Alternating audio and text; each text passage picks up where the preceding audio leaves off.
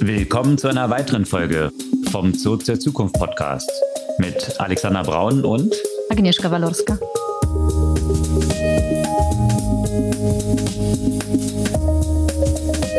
Was gab's Neues letzte Woche? Ganz viel Cybersecurity. Ja, ein breiter Kanon von Buzzwords, die wir heute wahrscheinlich alle abdecken Allerdings. werden. Zu allen gab es äh, eine Menge News, Cybersecurity, Blockchain, Infrastruktur, Metaverse, AI. Quantum heute ist eigentlich Computing. alles dabei. Ja, einen ziemlich breiten Reigen. Und natürlich Elon Musk ist auch mal wieder dabei, äh, den wir aber versuchen relativ kurz zu halten, um das äh, gemäß der, ja, wie soll man sagen, der Werthaltigkeit äh, der weiteren Entwicklung dort äh, angemessen zu betrachten. Ich nenne den nur noch Ivan Musk äh, das politische Umfeld, auf das er sich jetzt auch mal gewagt hat, weil natürlich ein, Universi äh, ein Universalgenie natürlich in jedem Bereichen äh, der Welt wirklich weiterhelfen kann. Und damit haben wir schon eigentlich viel zu viel gesagt über ihn. genau. Ja, also das äh, sind so, ist der breite Kanon heute von, von Themen. Ich glaube, das können wir dann im Detail tiefer ja. beleuchten als Überblick. Ja, da gibt es ja auch noch was zu TikTok und es gibt ja auch noch was zum Thema iPhone 14. Den hast du dir auch besorgt, nämlich, ne? Mm, iPhone 14 Pro sogar. Sogar das. Äh, auf jeden Fall solltest du damit nicht in eine Achterbahn steigen. Ah, das äh, habe ich auch gelesen, genau. ja. Lass ja. mal als Cliffhanger drin und erläutern das genau. gleich dann noch im Detail. Aber bevor wir in die Themen jetzt im Detail einsteigen, kurz die Erinnerung, ihr könnt unseren Podcast gerne abonnieren. Einfach auf den Folgen-Button klicken und wenn euch der Podcast gefällt, gerne einfach ein, zwei Freunden von euch schicken und ein paar Bewertungen auf den gängigen Podcast-Plattformen hinterlassen.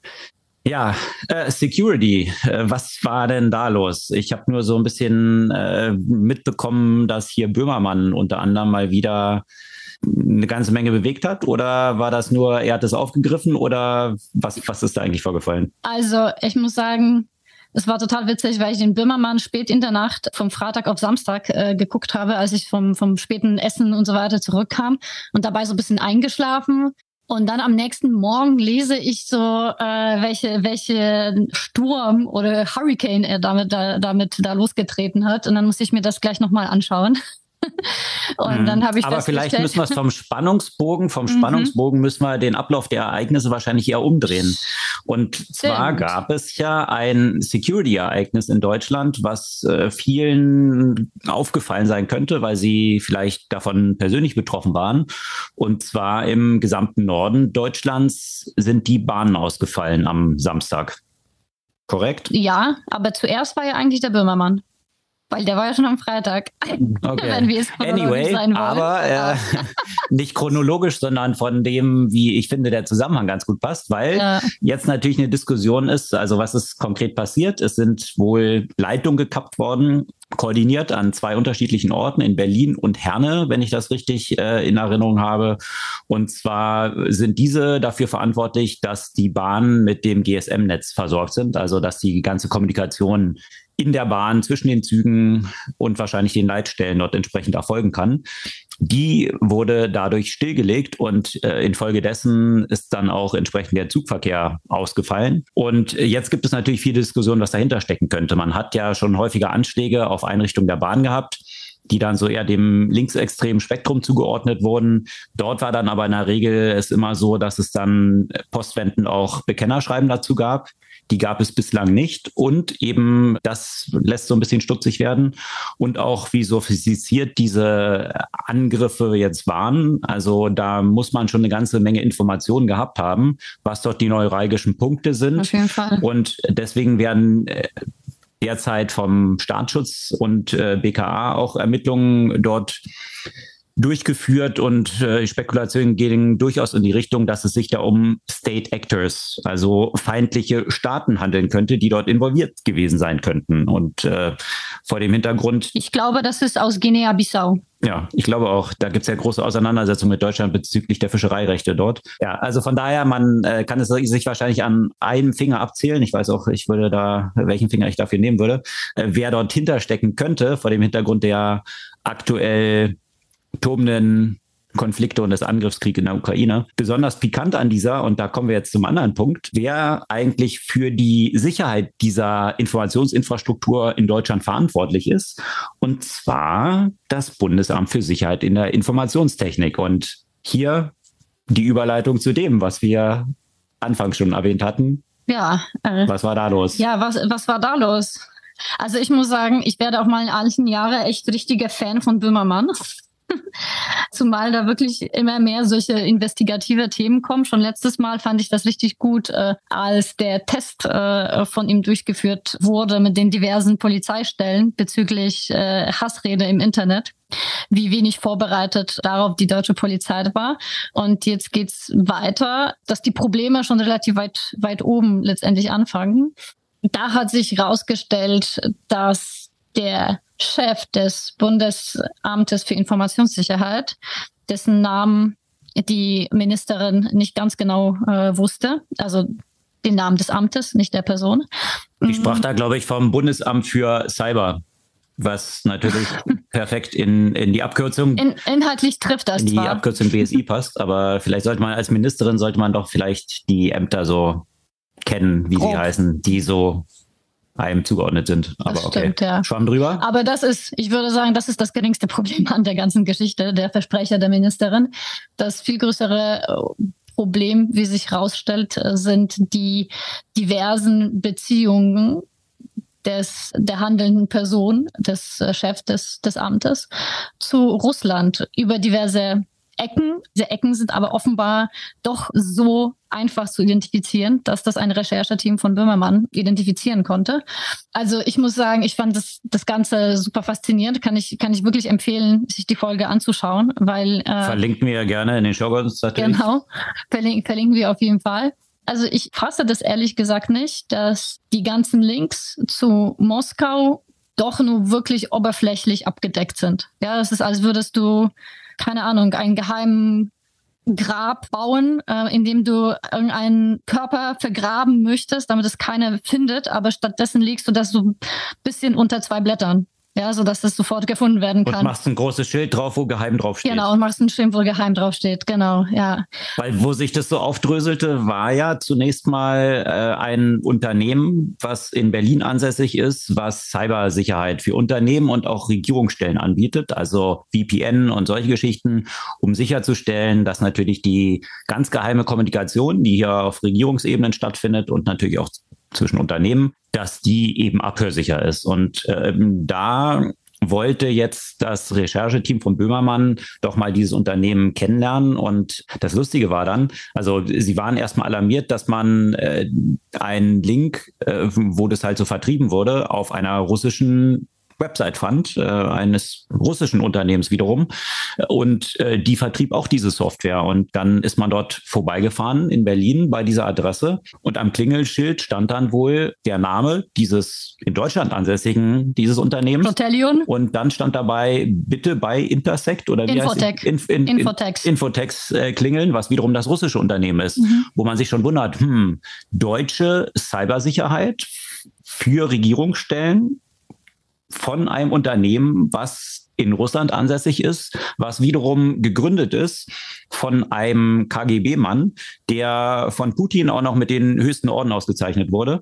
Ja, im Nachhinein äh, ist es ja jetzt nicht so überraschend, dass der einen Orden bekommen hat, wenn man irgendwie so leicht, äh, also wirklich, die sitzen auch im gleichen Gebäude und dann schreibt man drauf, bitte bei dem anderen klingeln.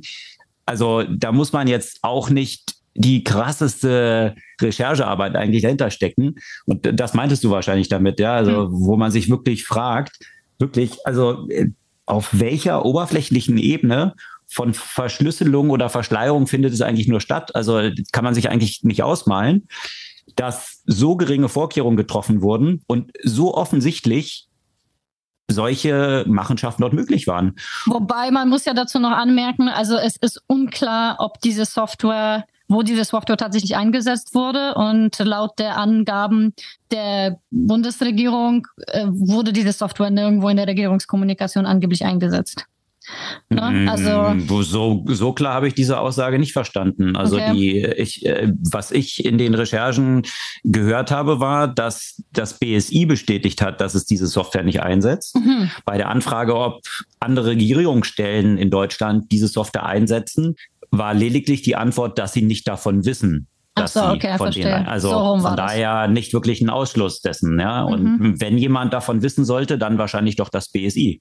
Das ist dann die Frage, wie weitreichend die Kompetenzen von BSI sind. Aber natürlich sollten die Kompetenzen so weitreichend sein, dass die wissen, welcher Schutz von den Regierungsinformationen von den Bundesbehörden äh, existiert. Das stimmt, ja. Also wenn jemand irgendwie Informationstechnik für Deutschland im Namen hat, dann sollte man eigentlich annehmen, dass das auch ein zentraler Aspekt davon sein sollte. Ich weiß Aber es nicht. Ich nehme nichts mehr an, was das angeht. Mm, nö, annehmen tue ich es auch nicht. Bloß der Name suggeriert das zumindest. Aber suggeriert hat nämlich auch ein Cyber Council und das, äh, da war jetzt der wie in heutigen News zu lesen war, jetzt äh, darf der tatsächlich der Chef des äh, BSI wohl seinen Hut nehmen nach diesen ganzen Enthüllungen, hm. weil er wiederum auch der Gründer des Cyber Councils von Deutschland, wohlgemerkt e.V. war, was eben so ein bisschen vorspielte, eigentlich die offizielle Cyber-Beratungsstelle oder, oder Cyber-Austauschstelle der Bundesregierung zu sein, was aber eigentlich nicht der Fall war, sondern es war irgendein Verein, den er halt gegründet hat.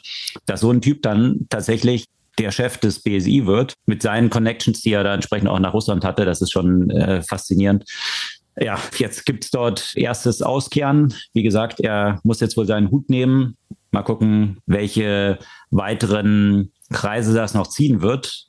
Interessant aber eben, dass äh, wie diese ganzen Events jetzt ja auch zusammenfallen und dass diese Behörde oder das Amt, was dort zu, ähm, für die Cybersicherheit oder das nach der Aussage für die Informationstechnik äh, zuständig ist, dass das jetzt auch gerade damit zusammenfällt, dass hier so ein Major-Event im mhm. Kontext der Bahn eben stattgefunden hat, was die Informationssicherheit angeht. Ja, und eine, ein Aspekt noch, weil auch wenn das so wäre, dass diese Software äh, nicht direkt bei den Bundesbehörden oder auch bei den Ländern eingesetzt wird, in diesem äh, Verein waren ja auch eine ganze Menge führende deutsche Unternehmen. Es ist äh, sicherlich nicht auszuschließen, dass diese Software dann auf Unternehmensebene zum Beispiel auch eingesetzt wurde. Und ich meine, Wirtschaftsspionage ist jetzt auch ein nicht unwesentlicher Bestandteil äh, eines Cyberkrieges, gerade wenn es dort äh, sich um, um große Industrieunternehmen zum Beispiel in Deutschland handelt. Absolut. Diese Anlagen, die jetzt für diese Bahn gebaut wurden, äh, das werden ja wahrscheinlich auch Privatunternehmen gebaut haben. Also von daher äh, hier diese Information zu haben, also hängt ja alles mit allem zusammen. Ja? Also von daher ist ja schon klar, dass hier auch auf der Unternehmensebene äh, große Gefahren bestehen, wenn hier entsprechend Schwachstellen identifiziert werden können. Und man muss ja auch sagen, dass es äh, nicht nur der äh, Chef vom BSI auf diesen Events mit den Verantwortlichen von Protellion ja auch auf den Bildern zu sehen war, sondern auch eine Reihe anderer deutsche Digitalpolitiker. Bei einigen tut mir das auch wirklich leid und ich werde sie aus persönlichen Sympathien auch nicht erwähnen. Aber hm. die sollten sich vielleicht auch ein paar Recherche machen, gerade wenn man sich zuschreibt, Experte für Digitalpolitik ist und wenn ich einige der handelnden Personen durchaus äh, schätze und weiß, dass sie eigentlich auch Ahnung haben von dem, was sie da machen. Ja, es ist auch, glaube ich, auch schwierig, überall so in der Tiefe diese Recherche zu machen. Da kann man wahrscheinlich keinem einzelnen Politiker ja auch einen Vorwurf machen. Wobei die alle natürlich auch ihre Büros haben, die sich eigentlich mit sowas ja auch beschäftigen müssten, um zu identifizieren, auf welche Veranstaltung gehen sie da eigentlich und mit wem lassen sie sich da fotografieren. Ne? Ja, aber das fand ich wiederum auch einer dieser faszinierenden Aspekte aus dieser ganzen Geschichte, dass wohl äh, der BSI-Chef eben, Schönborn, der jetzt ja äh, entlassen wird, dass er interessanterweise die Teilnahme von Mitarbeitern des eigenen Bundesamtes 2020 an Veranstaltungen von von diesem Cyber Council und Protelion, mhm. ja vom Cyber Council glaube ich auch, mhm. äh, untersagt hat. Mhm. Ja, dann wohlgemerkt aber 2022 zum Jubiläum, zehnjähriges Jubiläum, glaube ich, dieses Cyber Councils, wohlgemerkt von ihm selbst gegründet, äh, dann dort selbst aufgetreten ist. Also da würde ich jetzt mal diesen, diese Unschuldsvermutung, die du jetzt gerade genannt mhm. hast, also man kann sich ja jetzt nicht mit allen Sachen beschäftigen oder so, mhm. ähm, würde ich dort mal nicht gelten lassen, weil offensichtlich hat es ja von ihm bestimmte Bedenken auch schon gegeben, sonst hätte er ja nicht seinen Mitarbeitern und Mitarbeiterinnen dort untersagt, mhm. dort entsprechend hinzugehen. Also ich denke, da gibt es noch eine Menge Fragen, die sich da rum so ranken und äh, zeigt so ein bisschen auf, wie tief wahrscheinlich hier auch viele Netzwerke gehen, die, Absolut, die in den letzten ja. Ja, Jahrzehnten hier auch gestrickt worden sind. Ja, zumal bis, ja, bis vor kurzem hat man ja Russland nicht wirklich als Bedrohung hier wahrgenommen. Da wurde man eher als Mittel- oder Osteuropäer etwas belächelt, wenn man da komische Fragen gestellt hat. Hm. Hat sich alles ein bisschen geändert in den letzten Monaten. Dramatischerweise, ja. ja. Äh, das war definitiv also einer der großen Aufreger der Woche und der Zusammenhang auch zu Informationstechnik und Digitalem. Ein weiterer großer Aufreger, der auch so ein bisschen auf der politischen Ebene spielt, aber auch mit Privatunternehmen zu tun hat, war PayPal vergangene Woche. Und da tauchte zunächst ein Artikel auf, den ich wohlgemerkt auch so ein bisschen skeptisch erstmal gelesen habe, weil das Medium, was diesen Artikel veröffentlicht hatte, ich habe als erstes dann mal geschaut, das klang mir so ein bisschen, also es war jetzt nicht irgendwie so ein, so ein großes Medium, wo ich wusste, wie so die Positionierung ist. Ich habe dann mal gegoogelt und dort, wo er zunächst erschien, das war schon ein recht bekanntes von Ben Shapiro, ein, der so ich glaube eher der neuen Rechten so in den USA zugeordnet wird, äh, gegründeter Medienchannel. Äh, von daher war ich erstmal so ein bisschen skeptisch, was dort stand. Und da ging es darum, dass ein neue Terms of Service von PayPal veröffentlicht wurden. Und in diesen Terms of Services, die jetzt in den nächsten Tagen aktiv werden sollten, äh, stand drin, dass hier die Promotion von Disinformation also eben sending, posting or publication of any messages, content or materials, die eben Missinformationen verbreiten, mit Strafen belegt werden können. Und äh, da war dann weiter zu lesen, und das ist jetzt tatsächlich ein Zitat aus diesen Terms and Conditions, may subject you to damages, including liquidated damages of 2,500 US dollars per violation. Also, which may be debited directly from your PayPal account. Also, äh, kurz zusammengefasst, wenn sich ein PayPal-User also der Verbreitung von Misinformation, wie auch immer, das finde ich auch so ein bisschen schwierig definiert. Also wo genau würde dann PayPal irgendwo schauen, ob ich irgendwas Falsches getwittert habe ob ich irgendwo einen Blogpost äh, geschrieben habe. Viele Sachen, die ja so ein bisschen frag fraglich sind, ja, aber was zählt dann alles dazu? Misinformation, wer definiert das? Mhm. Eine Menge Fragestellungen. Aber die Auswirkungen sind ja dann, wie sie dort beschrieben sind, durchaus so, dass PayPal dann einfach 2500 Dollar, falls ich die auf meinem PayPal-Account liegen haben sollte, einziehen und einbehalten könnte. Dass das natürlich jetzt zu einer Menge Aufregung geführt hat, denke ich mal nachvollziehbar, dass hier ein Privatunternehmen jetzt eigenhändig hier irgendwelche Claims dann oder Strafen dann einfach verhängen möchte. Also das war natürlich diese Diskussion, die es da gegeben hat. PayPal ist dann auch äh, interessanterweise zurückgerudert und hat jetzt gesagt, dass es natürlich überhaupt nicht so gemeint gewesen ist. Es gab dann viele Diskussionen darum, wie kommen, entstehen solche Terms and Conditions überhaupt. Ein Beispiel, was äh, finde ich ganz gut diesen Punkt so beleuchtet hat, war dann von Ben Evans. Mhm der ja immer sehr smart über Technologie schreibt, der dann dieses Beispiel genannt hat, wenn jetzt eine Firma die Intention hat, zum Beispiel ich betreibe einen Messenger-Service, ja, und dieser Messenger-Service übermittelt ja Fotos, Privatfotos, wenn du mir jetzt über WhatsApp ein Foto schickst, damit das überhaupt technisch möglich ist, wird dieses Foto halt hochgeladen auf den Server von WhatsApp, dort eben gespeichert und dann an mich übermittelt sozusagen, dass ich darauf zugreifen kann in den Terms and Conditions würde dann legal drin stehen, ja, das Speichern von deinen Fotos, die privaten Fotos zu einer Weiterverwendung durch das Unternehmen. Also das wäre dann eigentlich das, was in den Terms drin stehen würde, die durchaus ja nachdenklich machen könnten. Wenn ich sage, okay, das Unternehmen bedingt sich heraus, meine privaten Fotos zu speichern, um sie weiter zu verwenden. Ja? Mhm. De facto kann aber die Intention eigentlich nur die sein, jetzt die mir zu übermitteln. Da, mhm. Sonst würde der Service überhaupt nicht funktionieren. Mhm. Also das ist dann häufig auch so ein bisschen das Problem, was vielleicht mit der Intention und der juristischen Umsetzung dann, dass da auch so ein Delta dazwischen liegen könnte oder zumindest, dass viele Sachen ja zu, zu großer Kritik führen könnten, die vielleicht intentionell gar nicht so gemeint gewesen sind. Deswegen bin ich dafür, dass alle Terms of Services eigentlich verpflichtend in plain Language geschrieben werden müssten. Du musstest eigentlich eine, immer eine Übersetzung von dem Juristensprache in etwas sein, wo, wo der Nutzer, die Nutzerin wirklich versteht, was damit gemeint ist.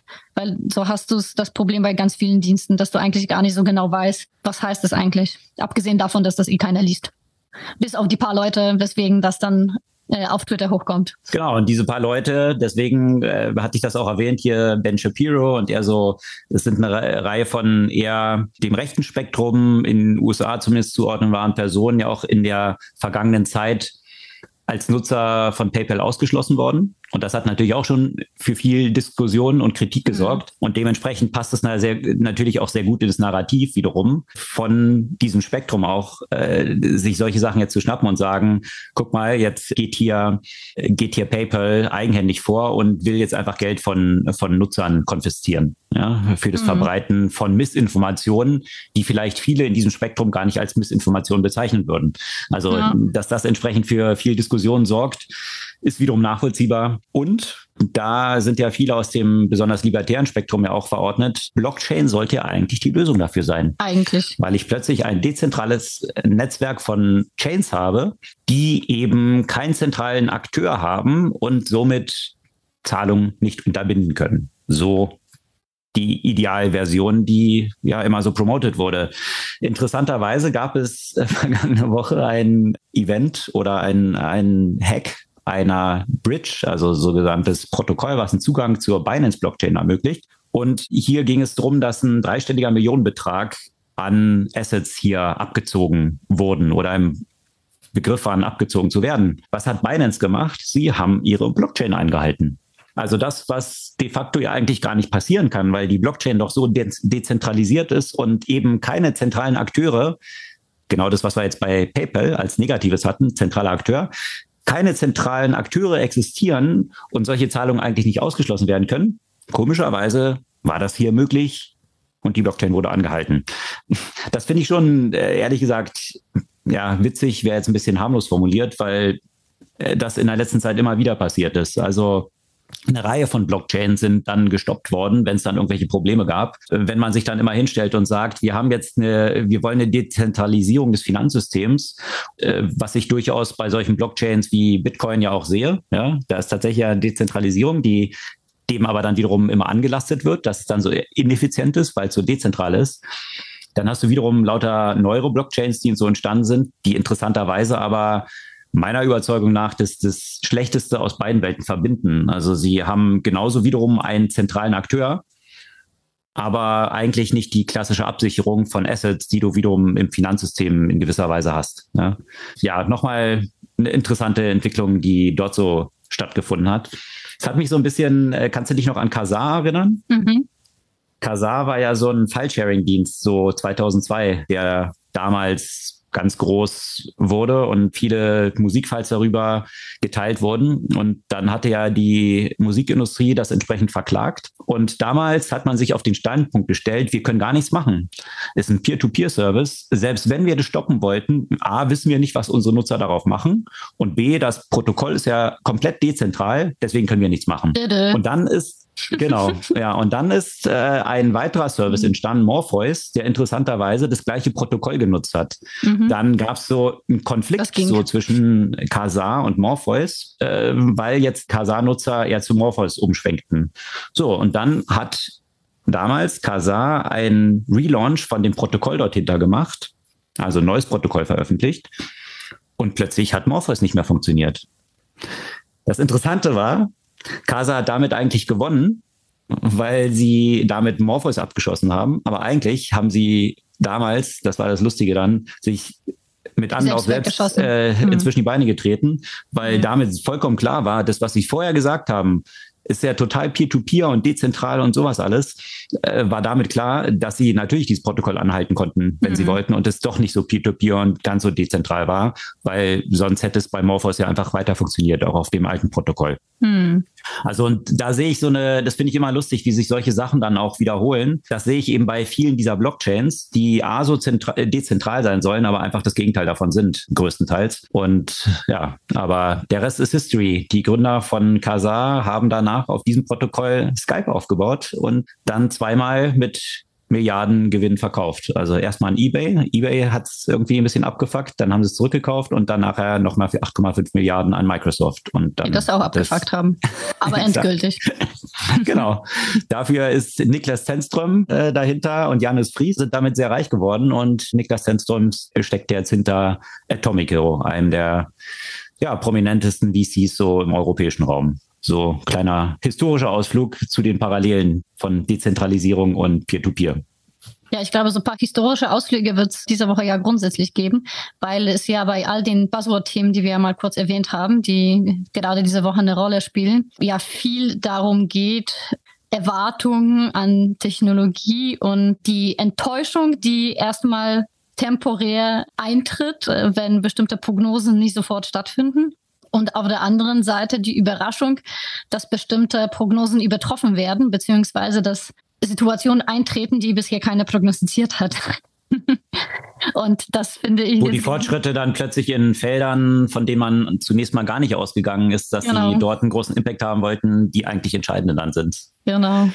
Ich nehme an, du sprichst unter anderem AI an. Da gab es ja einen langen genau. Artikel genau. zu Self-Driving Cars bei Bloomberg das äh, sicherlich eine der großen Stories ist, wo die Erwartungen weit verfehlt wurden. Und zwar unter anderem gab es äh, von Lyft ja eine Grafik, also 2022 sollte das Jahr sein, an dem eigentlich sämtliche Lyft-Autos vollautonom unterwegs sind. Mhm. Ich glaube, da sind wir noch lang weit äh, oder sehr, sehr weit von entfernt. Viele dieser Self-Driving Startups äh, sind jetzt wieder eingestampft worden und ja, was, was äh, hattest du noch so im Kopf bei AI?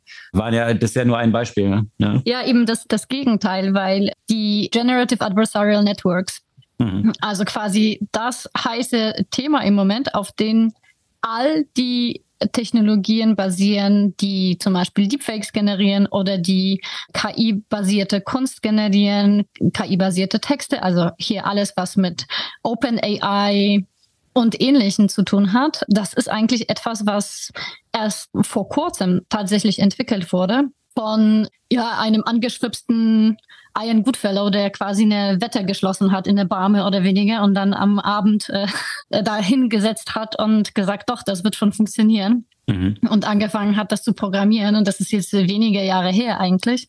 In den letzten Wochen geht das Ganze komplett durch die Decke. Also jetzt hat DALI, das äh, bisher auch äh, nur mhm. ja, Ausgewählten zugänglich war, jetzt ihre API, äh, API geöffnet. Jetzt kann eine, jeder das äh, austesten. Und natürlich, äh, also DALI, das ist ja quasi dieses Open AI Tool, wenn man das so abschätzig eigentlich überhaupt sagen kann, äh, mit dem sich eben neue Bilder zum Beispiel generieren lassen, basierend auf Textinput, also Text-to-Image.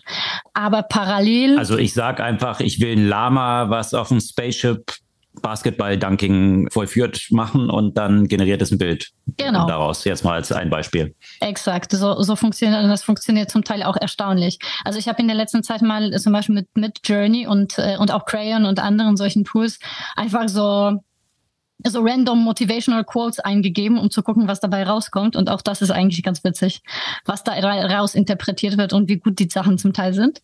Aber jetzt hat sowohl Meta als auch Google, die sind natürlich einen Schritt weiter gegangen. Und aus diesen Prompts, also aus dieser Textansage, was ich denn sehen möchte, die sind jetzt nicht nur für Bilder, sondern für Videos möglich. Das heißt, man hat da durchaus realistische Videos generiert, indem man eben beschrieben hat, was passiert. Also so quasi so ein kleines Drehbuch geschrieben hat und darauf basierend ist ein Video entstanden. Das Faszinierende daran ist, dass das ja eigentlich eine extrem hohe Komplexität ist, die mhm. mit dem im Zusammenhang steht. Also im Vergleich, wo man gedacht hatte, wenn man jetzt so ein paar Jahre zurückgeht, dass das kaum zu lösen sein würde mhm. von AI. Also und andere Bereiche, von denen man gedacht hat, dass sie ganz einfach zu lösen sein werden, gerade Textverständnis und solche Geschichten, sich als wesentlich herausfordernder dargestellt haben, als man gedacht hatte. Äh, aber was ich eben faszinierend finde, und das ist so die historische Dimension, wenn ich so an die 60er Jahre zurückdenke, also nicht, dass ich da gelebt hätte, aber mich viel natürlich mit dem Kram befasst habe, ja, Chatbots in 60er Jahren, die ersten Chatbots, die entstanden sind, Eliza damals. Und da war ja so die erste AI-Hypewelle. wohlgemerkt in 60er Jahren schon. Und damals ist man davon ausgegangen, dass der Mensch und die Sprache innerhalb der nächsten zehn Jahre komplett von AI abgebildet sein würden. Hm. Also vollumfänglich und ja, in allem, was der Mensch dort in diesem Bereich so kann. Die ganze Geschichte wurde dann gefolgt von dem ersten AI-Winter. Also diese Erwartungen wurden kolossal verfehlt. Damals sind große Beträge von Venture Capital damals auch schon und von staatlichen Funds in AI geflossen mit ganz wenig Resultaten tatsächlich. Mhm. Und dann hat man, und das finde ich irgendwie faszinierend, das hat man jetzt eigentlich wieder um so eine Wiederholung gesehen, jetzt zum Beispiel mit eben Self-Driving Cars. Man hatte gedacht, innerhalb weniger Jahre würde man dieses Problem gelöst haben.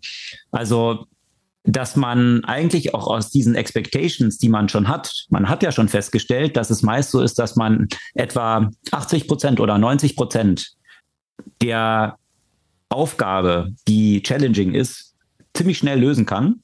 Hm. Aber die verbliebenen 10 oder 20 Prozent, hm. die sind so knifflig und so schwierig, dass man dort eigentlich so gut wie nicht rankommt.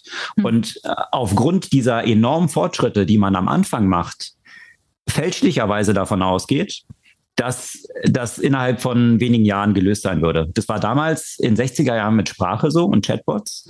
Das war Anfang dieses äh, Anfang der 2000 Jahre mit Self-Driving Cars so. Trotzdem hat man aber irgendwie nicht so diese Schlüsse daraus gezogen, sondern hat wiederum diese überrissenen Erwartungen gehabt, dass, ah, guck mal, wir haben so viel Progress erreicht, der Rest wird Piece of Cake sein. Mhm. Also das, das finde ich irgendwie so faszinierend, wie, wie dieser, dieser Lernmuskel dann oder diese Scars, die man dann aus, äh, aus so vergangenen Erfahrungen eigentlich hätte sammeln können, dort nicht so zugetroffen haben. Nee, weil man dann denkt, ja, diesmal ist aber wirklich anders.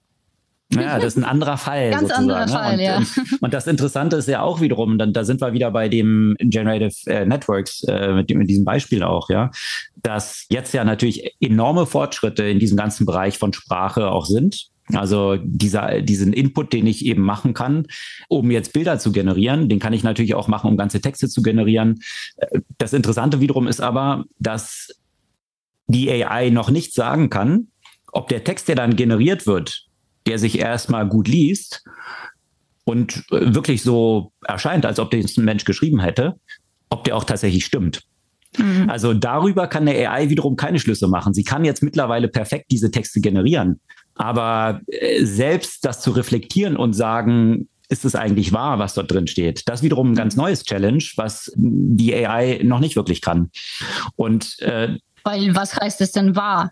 Na gut, wenn es jetzt auch wissenschaftliche Texte sind, ja, mhm. faktenbasierte. Sonst gibt's natürlich, ja. Gibt's überhaupt jetzt noch Fakten? Alternative Facts, ja, ähm, aber es gibt schon in vielen Bereichen ja auch ganz harte Fakten, äh, wo, glaube ich, selbst ein Trump, naja, Trump würde wahrscheinlich trotzdem auch dort. Anyway, aber äh, diese, diesen Rückschluss zu ziehen und das wirklich als wahr analysieren zu können. Also das, das ist immer noch ein echtes Challenge. Interessanterweise hat man dann aber wiederum eben äh, ja gedacht, dass das so ein Blue-Collar-Work, ja, also äh, das hier AI, also bei den klassischen, wie sagt man es im Deutschen, Maschinen, die in, in, Fabriken arbeiten, also solche, solche Tätigkeiten schnell automatisierbar wären. Gerade hier sind aber dann eine Menge Komplexität mit bestimmten Handgriffen verbunden, wo man jetzt festgestellt hat, dass es viel schwieriger zu ersetzen ist als viele von solchen Wissensarbeitern und Tätigkeiten, die von denen ausgeführt werden. Also da waren auch die Erwartungen eigentlich in einer ganz anderen Richtung, wo man jetzt überrascht ist, dass man eigentlich viele Wissensarbeiten äh, viel leichter ersetzen kann als die manuellen Tätigkeiten. Was aber auch in dem Kontext ein, ein weiterer Aspekt ist, der mich auch ein bisschen stützig gemacht hat. Also über das Thema Repräsentation und Diversität in der AI und die Auswirkungen vom Mangel dessen spricht man ja auch nicht seit gestern. Und ich finde, das sieht man einfach sehr gut, wenn man sich zum Beispiel mit solchen Tools wie es mit Journey beschäftigt. Also viele von den Bildgeneratoren, die generieren erstmal gar keine Gesichter oder verfälschen stark die Gesichter, um eben die Deepfake zu ermöglichen. Ähm, bei Midjourney werden aber auch artifizielle Gesichter generiert. Und äh, wenn man dort einen Text eingibt, also wenn man jetzt, äh, sagen wir mal, dem, dem Midjourney Tool sagt, man möchte eine schöne Frau in einem bestimmten Kontext sehen. Das habe ich einfach Interesse halber so ungefähr 30 Mal in ganz unterschiedlichen Konstellationen gemacht. Und es kam jedes Mal ein gleicher Typ von Frau. Und es kam kein einziges Mal eine Frau, die anders wäre als weiß. Das äh, finde ich gerade aus diesem Kontext von Repräsentation schon durchaus bedenklich und zeigt einfach sehr gut, dass, dass wir einfach Probleme der Diversität von Trainingsdaten haben.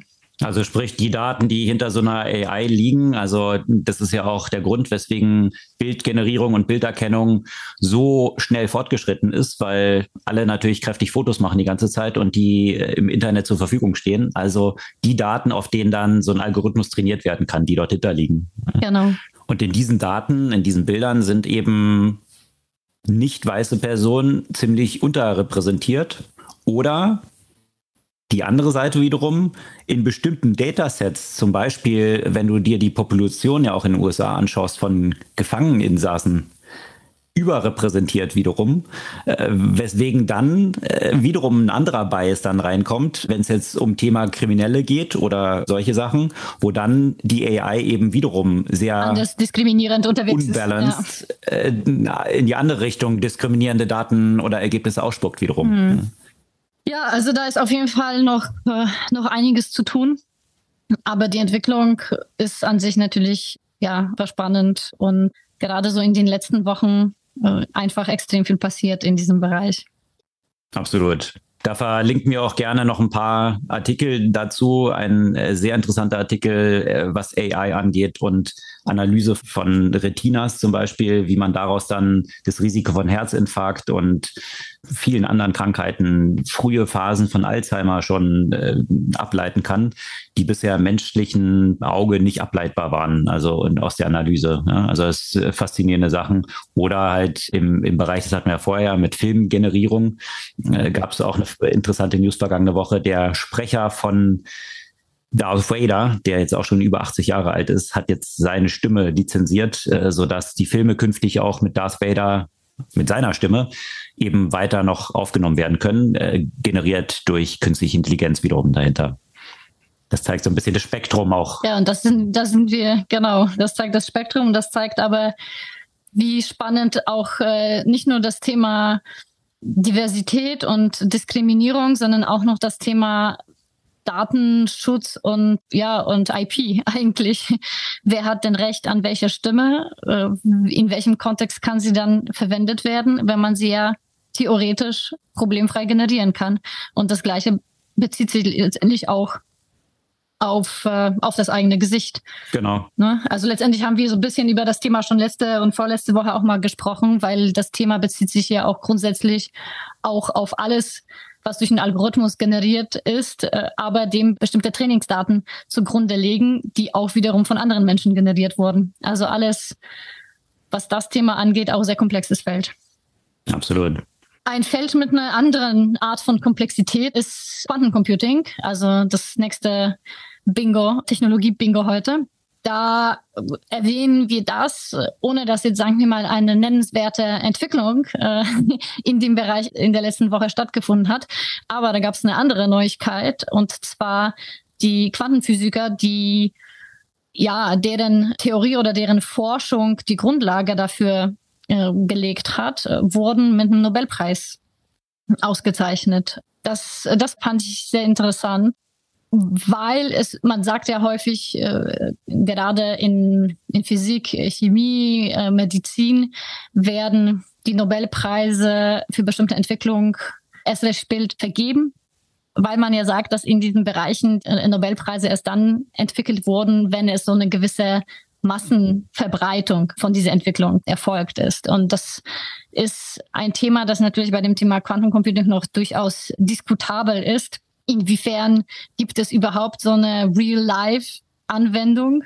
Und inwiefern sprechen wir immer noch von so semi-akademischen Versuchen, auch wenn es natürlich mittlerweile mehr und mehr Unternehmen gibt, die in diesem Bereich unterwegs sind, die natürlich äh, mittlerweile auch Milliarden an VC-Finanzierung eingesammelt haben, ist es halt trotzdem so, dass bis auf so bestimmte Sicherheitsthemen noch nicht wirklich ja sehr konkrete Anwendungen davon existieren. Es ist immer noch so viel Spielerei. Das ist ja schon mittlerweile vier Jahre her äh, oder sogar fünf, dass ich so eine Trendstudie dazu geschrieben habe. Und viel weiter sind wir nicht, außer dass, dass man noch mehr Teilchen miteinander verbunden hat und somit theoretisch die ganzen Rechner noch ein bisschen schneller sind, aber die praktische Anwendung lässt immer noch auf sich warten. Ja, bei Quantum Computing geht man ja davon aus, dass die Auswirkungen sehr, sehr weitreichend dann mal sein können. Richtig? Also dementsprechend auch der Nobelpreis. Aber von den praktischen Use Cases ist man heute noch relativ weit entfernt, oder? Das stimmt, ja. Man weiß immer noch eigentlich gar nicht so genau, welche die praktischen Anwendungen wären, außer in dem Bereich von, von Cybersecurity her.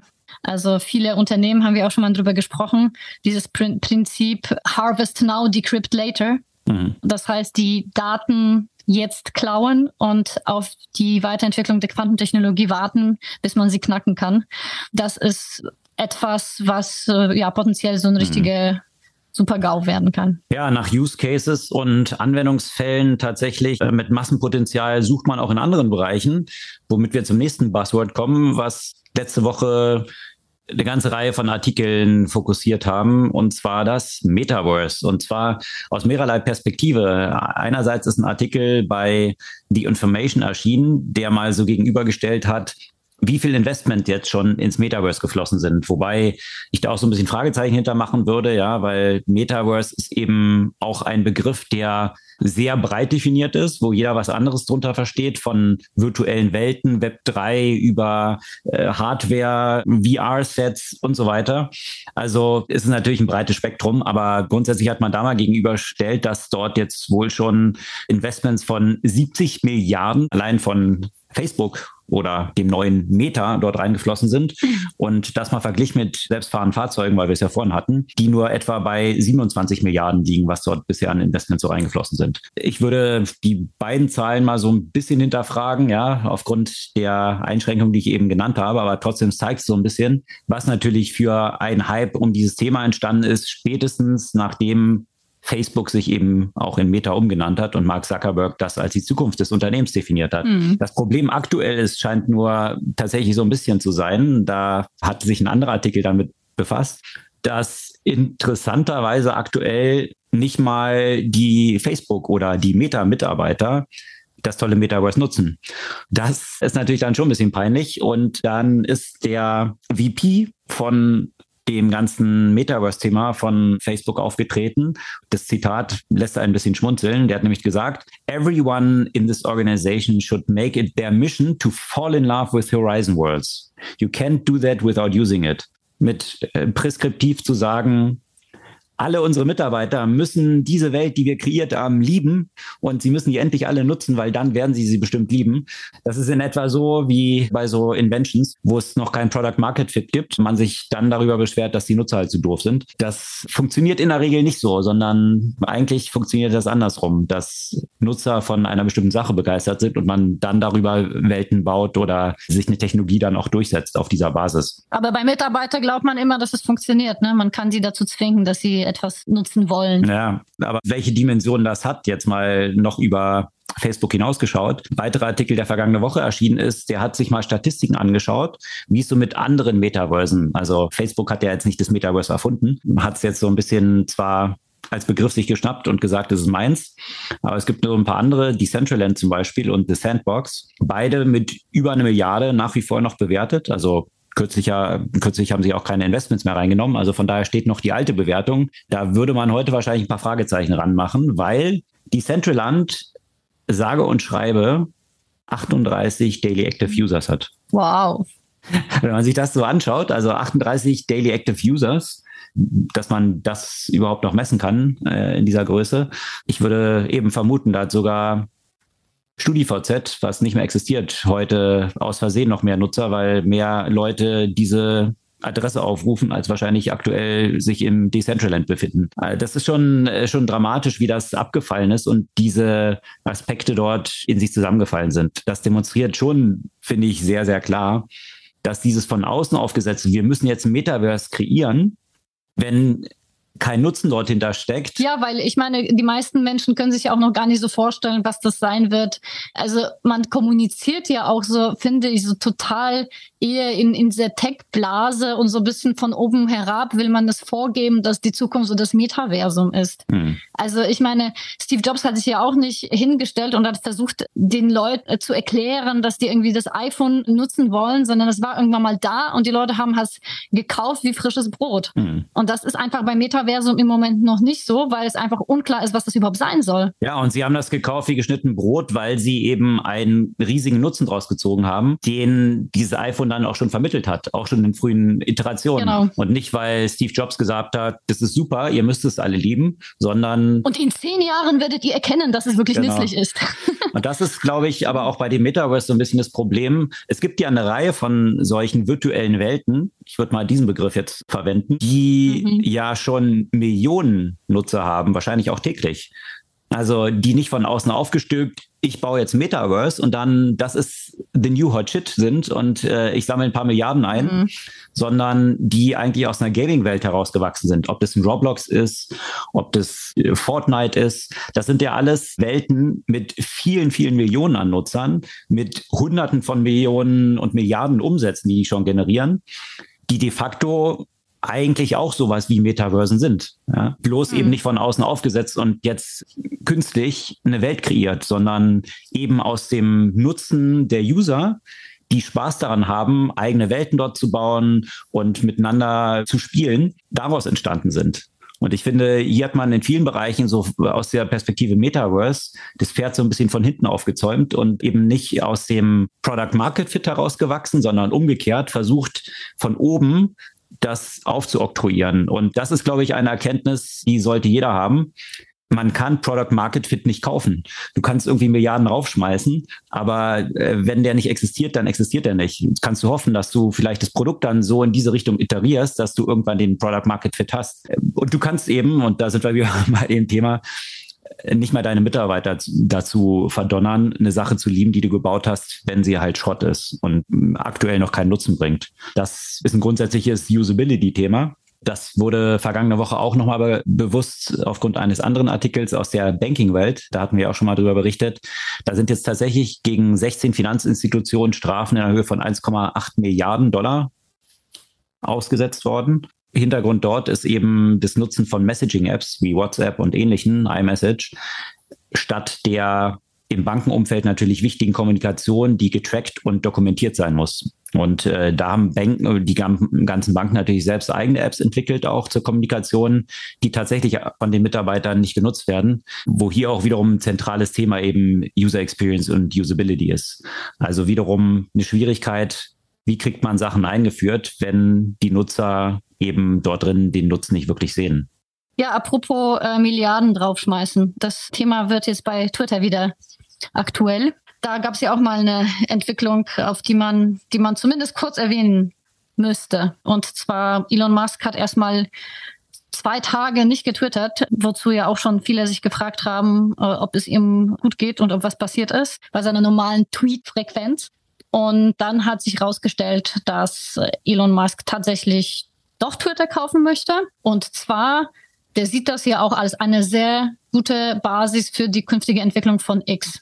Was wieder dazu geführt hat, dass sich alle möglichen Tech-Medien, das finde ich ehrlich gesagt echt so lustig, dass der mal kurz seinen Gehirnfurz auf Twitter abgibt. Da gibt es ja schon zig Interpretationen dessen, was er wohl damit gemeint haben könnte.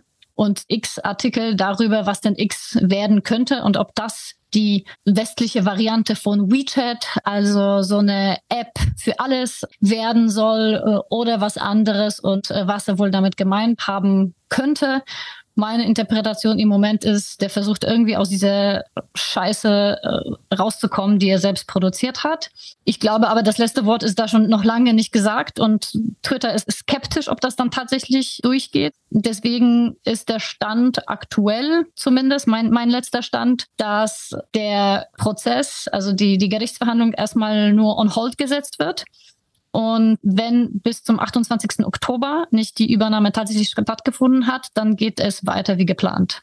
Ja, wie der Markt es einschätzt, kann man ja immer gut an dem Aktienkurs dann sehen. Und der ist natürlich, nachdem Elon Musk dann eingeknickt ist und gesagt hat, jetzt will er Twitter doch kaufen, natürlich von Twitter erstmal 20 Prozent nach oben geschossen, notiert aber noch unter diesen merklich unter diesen 54,20 Dollar, zu denen die Übernahme stattfinden soll. Also das signalisiert auch so ein bisschen, dass sich die meisten Leute im Markt auch noch nicht so ganz sicher sind, dass es tatsächlich jetzt so stattfinden wird. Mhm. Wenn man die Halbwertszeit der Aussagen von Elon Musk so betrachtet, ist es wahrscheinlich auch nicht weiter überraschend. Ob das jetzt wiederum eine Finte ist, weil er gesehen hat, dass er im Gericht damit nicht durchkommt mit seiner Argumentation und in der Zwischenzeit die ganzen Messages herausgekommen sind, so dass jetzt viele mögliche Investoren, die ihm Geld zugesagt hatten, äh, einige Banken haben jetzt einen Rückzieher gemacht und gesagt, sie werden diese Übernahme nicht mitfinanzieren. Also im Zweifel müsste Elon Musk dann nochmal weitere Tesla-Aktien verkaufen, um das zu finanzieren. Ob das wiederum dann auch ein Trick ist, aus der Nummer rauszukommen, dass er dann halt sagt, oh weia, Funding not secured und das dann doch nicht stattfindet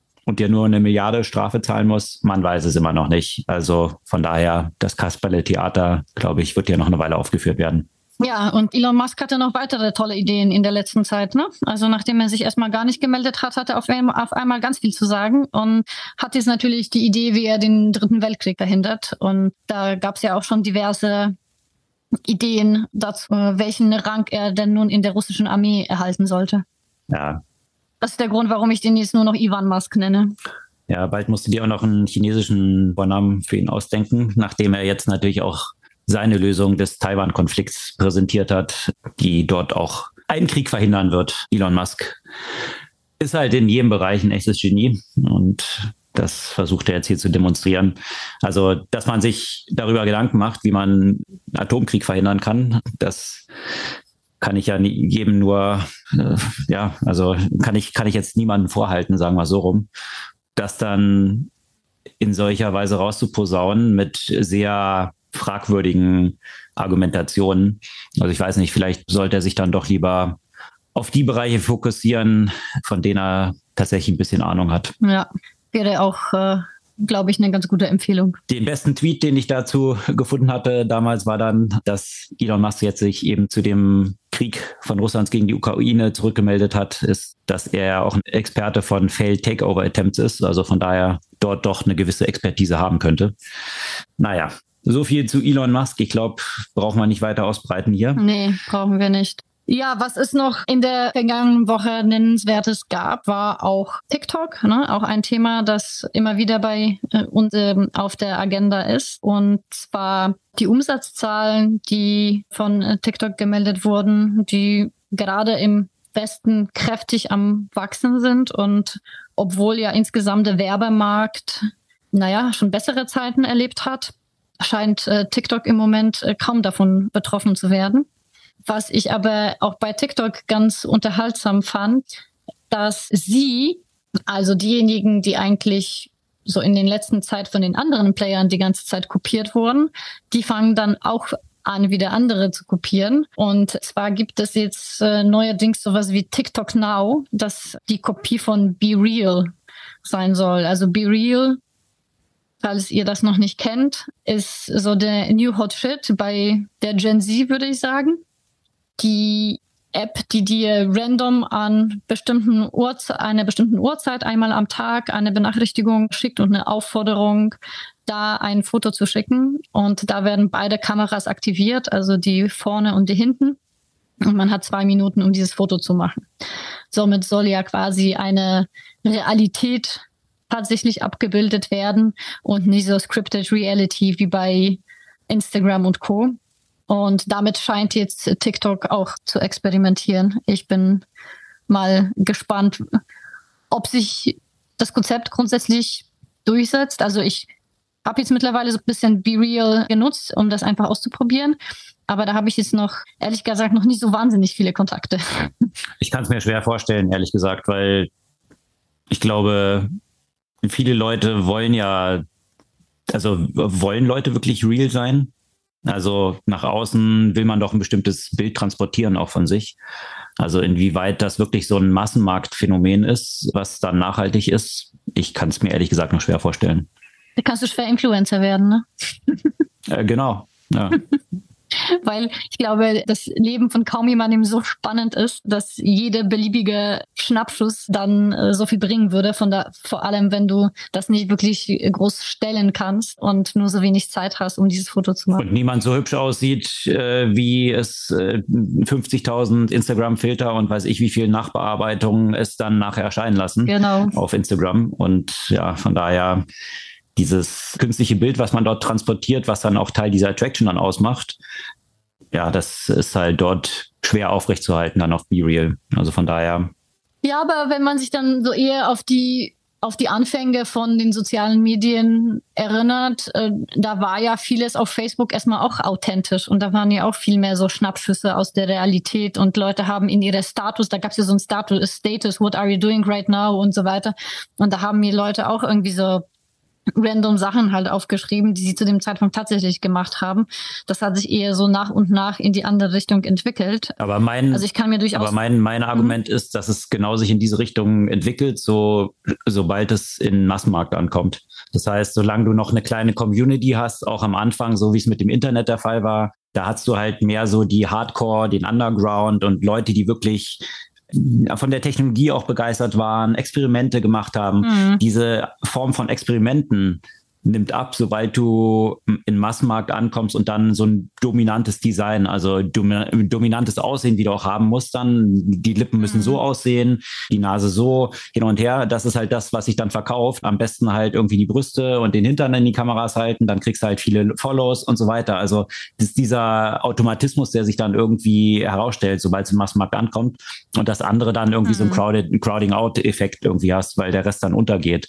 Das heißt, meine Hypothese wäre, sollte Be Real, also Be Real hat ja diese, diese Einschränkungen aus genau diesem Grund. Aber ich glaube auch aus die, genau diesem Grund kann es nicht wirklich im Massenmarkt ankommen. Wir werden sehen. Werden wir sehen. Vielleicht tickt die neue Generation noch ein bisschen anders, ja. We'll see.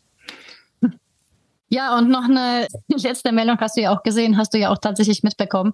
Ich fand es irgendwie witzig, dass die, die neue Funktion von iPhone 14 die eigentlich auch wirklich super ist, haben wir auch drüber gesprochen, ne? diese äh, automatische Identifikation eines Unfalls und äh, Benachrichtigung von Rettungskräften, die offenbar nicht getestet wurde im Kontext einer Achterbahn. Und jetzt gab es ja einige Situationen, dass Rettungskräfte an die äh, Achterbahn gerufen wurden und den Angehörigen ordentlich Panik eingejagt wurde, weil sie eben Benachrichtigung bekommen haben, dass die entsprechende Person in ein schweres Autounfall verwickelt wurde, die tatsächlich auf der Achterbahn war.